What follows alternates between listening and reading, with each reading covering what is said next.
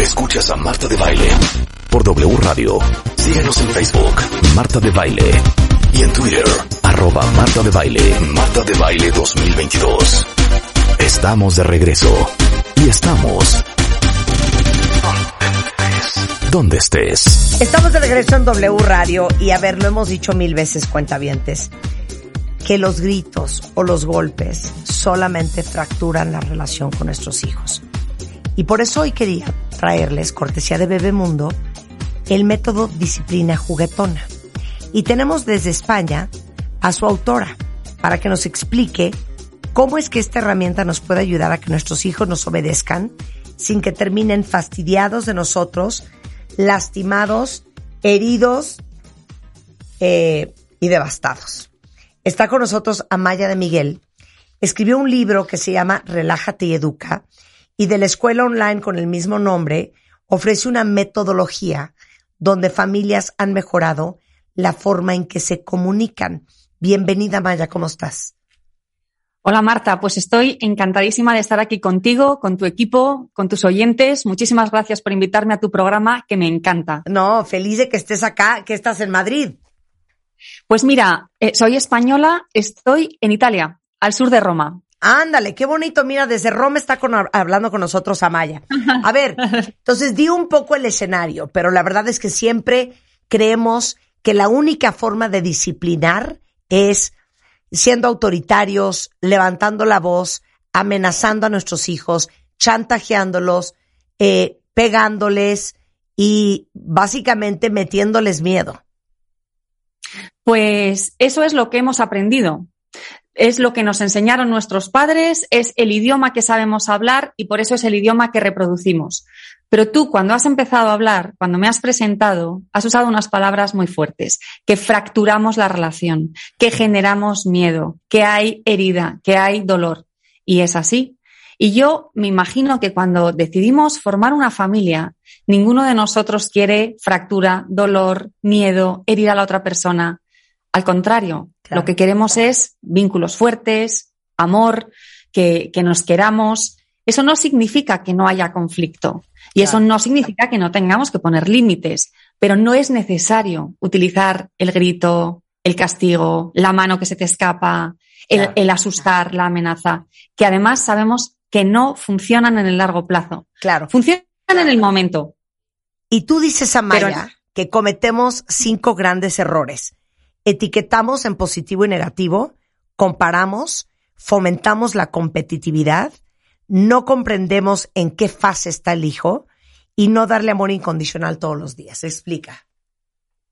Pues mira, yo no sé si a ti te habrá pasado, Marta, pero yo conozco a muchísimas mujeres, vamos a hablar de las etiquetas en positivo y luego en negativo, pero yo conozco a muchísimas mujeres, más o menos de mi edad, y yo tengo 46 años y me he encontrado con mujeres así, pues de los 35 a los 55, que siempre fueron la niña buena. ¡Ay, qué niña más buena! ¡Ay, qué obediente! ¡Ay, sí. qué simpática!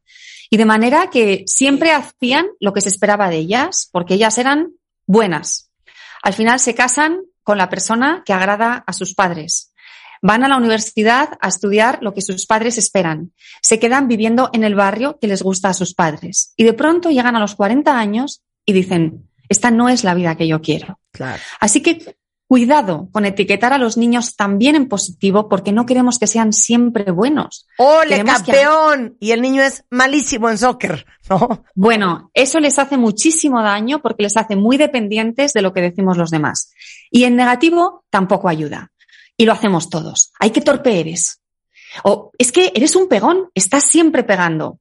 ¿Y qué pasa cuando hacemos esto? Que nuestro cerebro o el cerebro del niño dice, ah, soy torpe, Ah, soy pegón. Y entonces se comporta como torpe, claro. se comporta como pegón. Y lo contrario que quieres conseguir, que es que deje de ser torpe, es lo que vas a lograr. O sea, es como Déjame una que te profecía autocumplida de la cual hemos hablado muchísimo ahorita. Digo, en este programa. Tú dile a tus hijos que son lo que quieres que sean. Si tú le dices suficientemente veces a alguien que es un berrinchudo y un mal criado, es que en eso se acaba convirtiendo. Y esa es la Total. etiqueta con la que crecemos casi todos de alguna u otra forma en la familia, ¿no? Exacto, así es.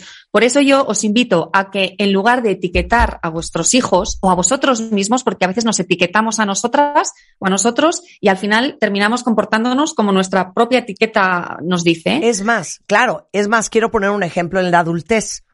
Estamos claros que todos en nuestra familia tenemos un rol. Existe el rol de, no, es que este es el banco de todos, o este es el que cuida a mis papás, o este es el hermano que todo resuelve, o esta es la hermana que de todo el mundo se encarga. Es que, ¿cómo creen que nos convertimos en eso?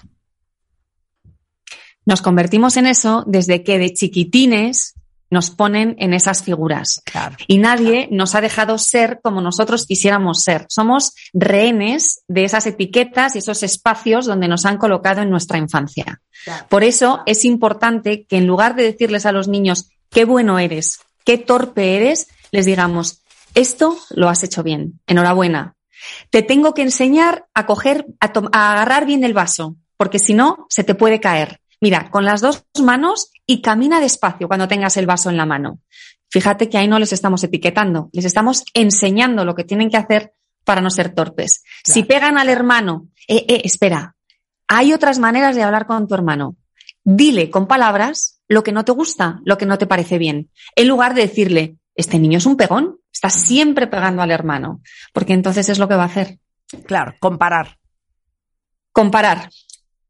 Cuando comparamos a alguien, le podemos comparar consigo mismo, le podemos comparar conmigo cuando yo era pequeña, le podemos comparar con su hermana, con su vecino, con el otro niño del colegio y no ayuda para nada porque entonces no estás viendo al niño como es en sí, sino que lo estás viendo como es en relación a otras personas. De manera que esta criatura no recibe amor incondicional porque recibe tu valoración cuando es mejor los demás, porque siempre le estás midiendo con otras personas, tú le metes en una competición y además cuando sea adulto va a buscar eso y va a estar siempre midiéndose, jo, es que mi vecino tiene un coche más, mejor que el mío, es que mi hermano gana más que yo, es que mi hermana tiene más hijos que yo y siempre van a estar en esa competición. Y lo que tú quieres es que tu hija se sienta valorada por ser como es y tu otro hijo se sienta valorado por ser como es, son dos personas diferentes. Y cada uno tendrá cosas, puntos más fuertes, puntos más débiles. Y aparte no la comparación fomenta la competitividad. Y perdón, uh -huh. a mí me impresiona la cantidad de hermanos que conozco competitivos entre ellos. Ah, no, totalmente. Totalmente. Y eso viene de los papás. Pues mira, yo os voy a, no sé si a ti, Marta, te pasaría con tus hijas, yo lo hacía con mis hijos cuando eran pequeños, antes de formarme, y lo veo tantas veces. Os voy a hablar de una situación que es probable que hayáis vivido. Hay que ir a la escuela. Se hace tarde. No estáis preparados. Y les dices a tus hijas, a ver quién es la primera en llegar a la puerta. Venga, chicas. A ti te viene muy bien, porque se, se, empiezan a ir más rápido y hacen lo que tienen que hacer. Pero ¿qué estás haciendo? Estás normalizando que compitan entre ellas. Claro. Y estas pequeñas acciones que los padres fomentan y que ellos ven como naturales empiezan a crecer y empiezan a competir por todo. Y llegan a la edad adulta y siguen compitiendo. Y no descansan porque no pueden tener una relación relajada. Siempre están mirando a ver qué tiene el otro. Claro. No fomentéis nunca la competitividad. Y cuando ellos compiten, intenta transformar la competitividad en un, algo cooperativo. Por ejemplo, si ellos, les sale a ellos competir por ver quién es el que se prepara antes por las mañanas, transfórmalo y diles, hoy vamos a intentar entre todos, en trabajo en equipo, estar preparados a las 7 y 30. A ver cuántos minutos tardamos. Voy a poner un cronómetro. Y os tenéis que ayudar para ser más rápidos. Y así vamos transformando la competitividad en cooperación. Claro. En mi, en mi familia, Cero competencia entre los hermanos. No, la mía tampoco. Y entre mis hijas, cero competencia tampoco. Pero en, No. en, en una prima que tiene dos, Amaya, escucha esta historia rápidamente. Siempre era el tema del grande que no se peinaba contra el chiquito que sí. Siempre. Mira esos pelos, aprende a tu hermanito, mira a tu hermanito qué bonito. ¿Sabes qué hizo el grande? Se rapó una noche. Se rapó una noche, pero, ya. pero ya de frustración Ya, terrible. Y ahora es una competencia terrible. Los dos son administradores de empresas. Tiene Claro. cada uno eh, su, su negocio propio y no sabes los pleitos, las oh, terrible. Y ya tienen 40 años Bueno, cada ahí están uno. las consecuencias. Dices, no comprender en qué fase está tu hijo. Hay veces, sí, esta es, es graciosa, algún ejemplo que os voy a poner, que a lo mejor también lo, lo habéis vivido, conocéis a alguien a quien le ocurra. Cuando un niño tiene dos años o tres, a lo mejor le, le, resulta difícil lavarse los dientes. Al fin y al cabo es meterse un palo en la boca, moverlo, claro. es complicado. Y a veces los adultos nos enfadamos, ¿no? Porque es día tras día que se niega a lavarse los dientes y no comprendemos la dificultad que supone para él. Si aquí, en lugar de regañarlo, utilizamos estrategias de juego, le contamos un cuento de cada diente, le llevamos al, aseo de una manera divertida, jugando, la emoción negativa que él asocia a lavarse los dientes se va a reducir, porque va a estar contigo, va a estar en conexión y le vas a contar una historia de cada dientecito. Pero ¿qué ocurre si en lugar de tener dos años, tu hijo tiene trece?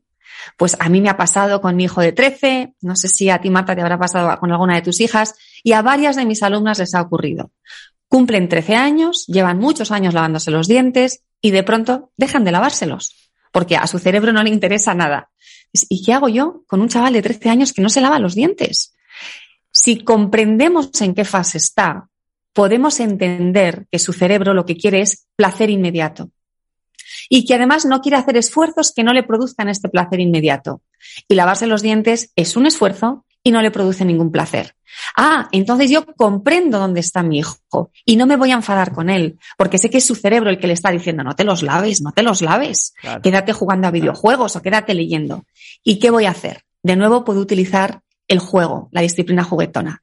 Me contaba una alumna que ella lo que hacía con su hijo de 13 años era agarrarlo de una pierna y llevárselo arrastrando, arrastrando, arrastrando hasta el cuarto de baño. El niño se moría de risa. La madre se reía y después se lavaban los dientes juntos. Aquí estamos comprendiendo al niño. Un adolescente que no quiere recoger su habitación, que no quiere ordenar, no es una mala persona. Es un adolescente que tiene un cerebro de adolescente y está haciendo lo que le toca. ¿Significa eso que le vamos a permitir no ordenar nunca su habitación? No, la tendrá que ordenar. Pero le vamos a, a buscar los medios para que sea más sencillo. Con música, estoy yo con él en la habitación, le permito que la ordene una o dos veces a la semana solamente, se lo hago fácil, porque comprendo que en su lista de prioridades en su cerebro, ordenar la habitación no es que sea la última, es que no claro, está, no existe. Claro. Oye, no quiero quedarnos sin tiempo, pero no darle amor incondicional todos los días. Dices, amor que se note, no simplemente pues, que lo sientas tú. Pues es que yo doy por hecho que casi todos los, los, padres y las madres queremos a nuestros hijos, pero muchas veces no se nota. Porque en mi experiencia yo veo que nos pasamos el día dando instrucciones a nuestros hijos. Haz, haz, haz, date prisa, el cole, la mochila, las tareas, la actividad extraescolar, no hagas, no pegues a tu hermano, no me contestes, come bien, siéntate derecho, cierra la boca, recoge la mesa. Y nosotros los queremos, todos les queremos muchísimo. Pero ¿en qué momento lo nota el niño si yo estoy constantemente dándole instrucciones, diciéndole lo que hace bien y lo que hace mal? Quiero que sea un soldadito que siga mis pautas. Todos los días de vuestra vida, todos vuestros hijos tienen que notar vuestro amor incondicional. Y si ahora lo notan en cinco minutos, que mañana lo noten durante diez minutos. El amor incondicional se da pasando tiempo con ellos, compartiendo cosas que les gusten a ellos, no a ti. Si os gustan a los dos, mucho mejor, pero hay que seguir sus intereses. Con contacto físico, con abrazos, con besos, escuchando, escuchando muchísimo.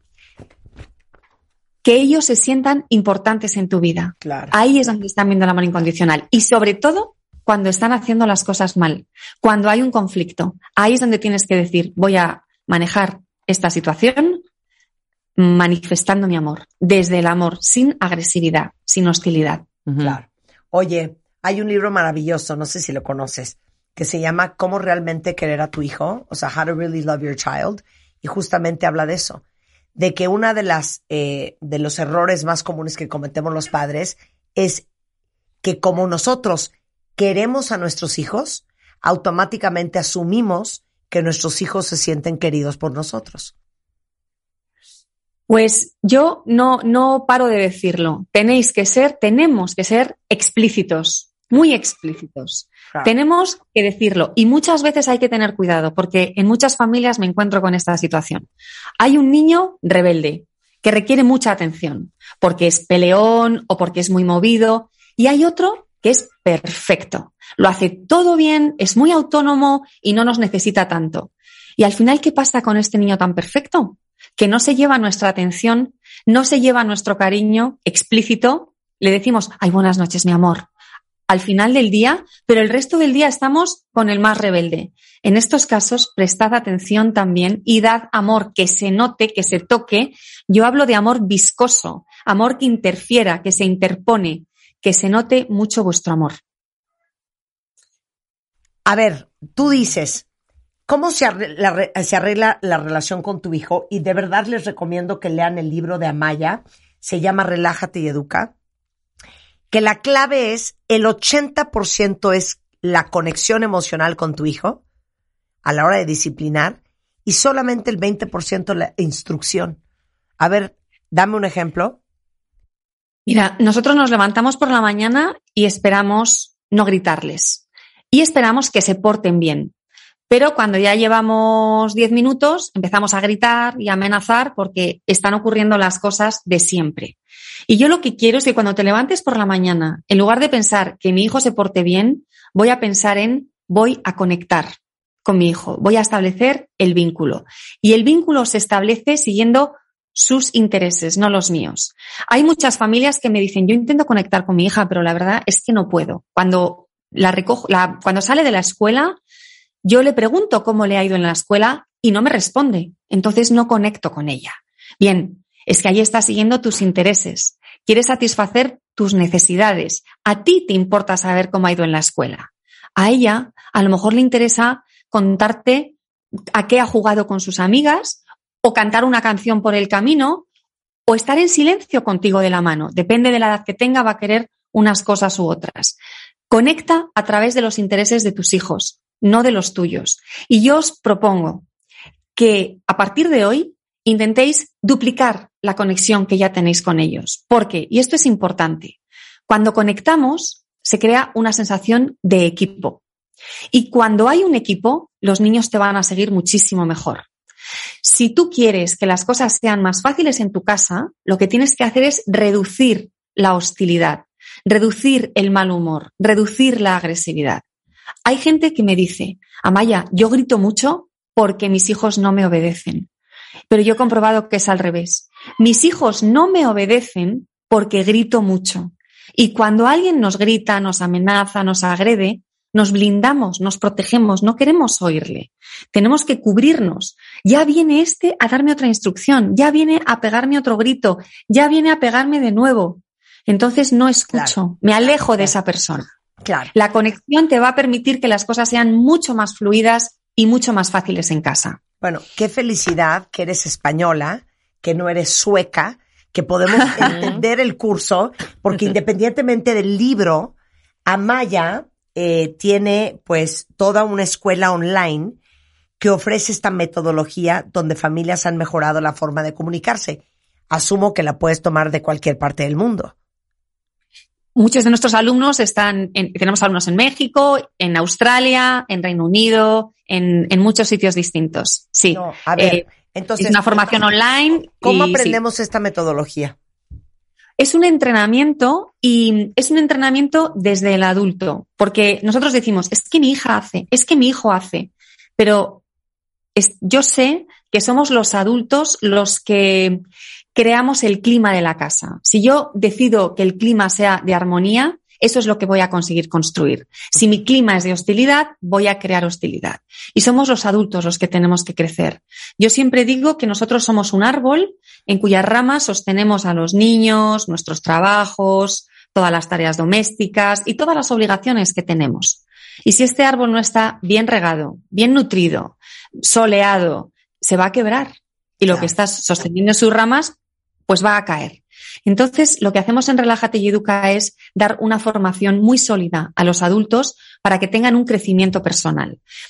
Eh, gestionando su liderazgo, gestionando su serenidad, sus pérdidas de control, su propia relación con el conflicto. ¿Cuál es mi relación con el conflicto? Para ver cómo lo abordo con los niños. También gestionando su inteligencia emocional, porque la mayoría de nosotros, no sé cómo será vuestro caso, pero el mío es así, no hemos tenido ninguna educación emocional. Somos analfabetos. 100%. Sí, es que es, que es increíble que se nos permita tener hijos. Es increíble que se nos permita criar seres humanos. Cuando tú te formas en inteligencia emocional, puedes formar a los demás y puedes ayudar a los niños a, conocer lo que les está ocurriendo, a sentirlo. Y cuando ocurre eso, porque las relaciones familiares son pura emoción, cuando todos aprendemos inteligencia emocional, es mucho más fácil que las cosas en la familia vayan bien, que los conflictos se resuelvan de una manera inteligente y no de una manera agresiva y violenta, y que usemos el conflicto para fortalecernos, no para separarnos, porque muchas veces en una situación difícil nos separamos. Y puede ser de otra manera. Podemos usar una situación difícil para fortalecernos como familia. Y eso todo está en manos del adulto. Depende de nosotros. Sí, todo y se aprende, se puede aprender. 100%. Educarestodo.com, ahí está eh, la escuela online de Amaya, educarestodo.com en Facebook, en Twitter y en Instagram se llama Relájate y Educa. Amaya, un beso hasta Roma. Muchísimas gracias. Muchísimas gracias a vosotras. Ha sido un auténtico placer. Y, y, que estéis fenomenal, que disfrutéis de vuestra vida en familia y duplicad vuestra conexión con los niños. Absolutamente. Un beso, Amaya. Cuídate mucho. Son las 11.56 de la mañana en W Radio. A ver, les tengo una felicidad a todos los que son emprendedores, a todos los que son pequeños y medianos empresarios. Ya saben que en este programa somos cheerleaders absolutos de las pymes y siempre estamos buscando cómo ayudarlos y cómo impulsarlos y cómo ayudarlos a crecer su negocio. Y como cada año, ahí viene el premio FedEx, que es un premio que diseñó FedEx para emprendedores, pequeñas y medianas empresas, en el que pueden ganar hasta 400 mil pesos. FedEx está buscando premiar las grandes historias de todos los emprendedores que de una eh, adversidad o de un momento difícil supieron darle la vuelta y convertirlo en una oportunidad para su negocio.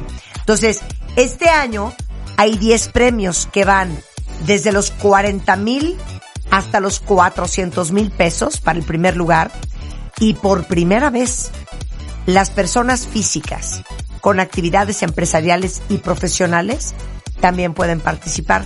Lo único que tienen que hacer es entrar ahorita a fedex.com diagonal premio FedEx diagonal MX fedex.com diagonal premio FedEx diagonal MX. Ahí se registran, cuentan su historia y cuáles serían sus planes de expansión en caso de ser el ganador. Tienen hasta el 10 de julio para participar. Con esto hacemos una pausa. Regresando, nos van a hacer un test del infierno. ¿Quién de nosotros está gastando más de lo que gana? ¿Y quién gana más de lo que gasta? Al regresar con Gianco Abundis en W Radio. No se vaya. Entra a wradio.com.mx Checa más información de nuestros invitados, especialistas, contenidos y escucha nuestro podcast. Marta de Baile 2022. Estamos de regreso. Y estamos donde estés.